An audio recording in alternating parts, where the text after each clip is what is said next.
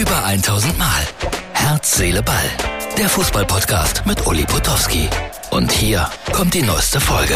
So, Herz, Seele, Ball, Freunde. Er sitzt wieder am Spielfeldrand.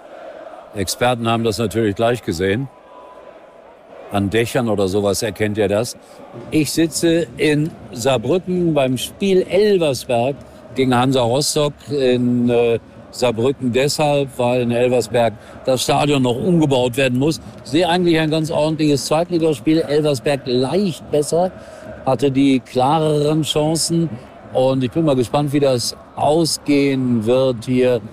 Und die zweite Liga soll ja die beste und spannendste aller Zeiten werden. Ich melde mich dann aber mit dem Fazit erst nach dem Schalke-Spiel. Das kann dann also spät werden heute mit Herz, Seele, Ball. Und schwupps, dann wollen wir noch mal zu Hause angekommen, gemütliches Licht. Im Hintergrund läuft der Fernseher noch. Schalke 04 hat 3 zu 0 gewonnen. Sensationell. 3 zu 0 gegen Kaiserslautern, gegen neun Mann. Und äh, ich kenne meine Schalker.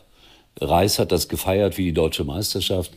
Ich saß vor dem Fernseher und habe gedacht, boah, ist das schlecht. Ich fand's schlecht. Mit einem Wort, schlecht. Und Kaiserslautern hätte fast mit neun Mann noch zwei Tore geschossen. Irgendwie waren sie nahe dran. Und Ideen hatte Schalke wenige. Aber die Fans werden sagen, Hauptsache gewonnen. Naja, das stimmt natürlich. Und das Torverhältnis ist jetzt sogar auch schon positiv nach dem 3 zu 5 in Hamburg, jetzt 6 zu 5 gegen neun Mann. So, ihr habt's gesehen am Anfang heute. Ich war in ähm, Saarbrücken Elversberg spielte dort gegen Hansa Rostock. Ein sensationelles Spiel, kein anderes Wort. Es hat unheimlich Spaß gemacht. Äh, nicht, wenn man jetzt Elversberg-Fan ist, weil äh, die haben in der 89. Minute die Chance zum 2-0 per Elfmeter. Der wird gehalten, der Nachschuss geht rein und dann sagt der Schiedsrichter, da ist einer zu früh reingelaufen. Dann gab es noch zwei große Konterchancen zum 3-0 es gab elf Minuten Nachspielzeit und dann kam Hansa Rostock.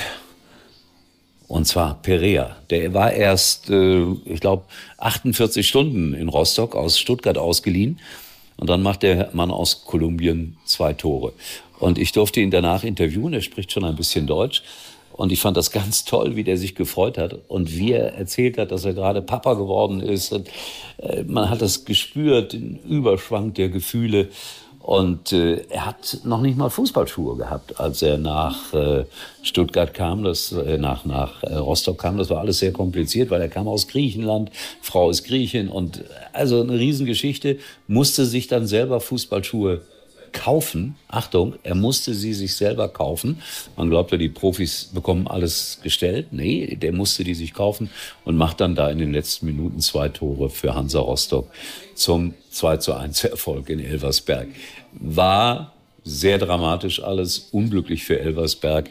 Die taten mir auch leid, weil einen Punkt hatten sie alle mal verdient gehabt. Aber so verrückt ist Fußball. So, der Frauenfußball wird immer noch rauf und runter diskutiert.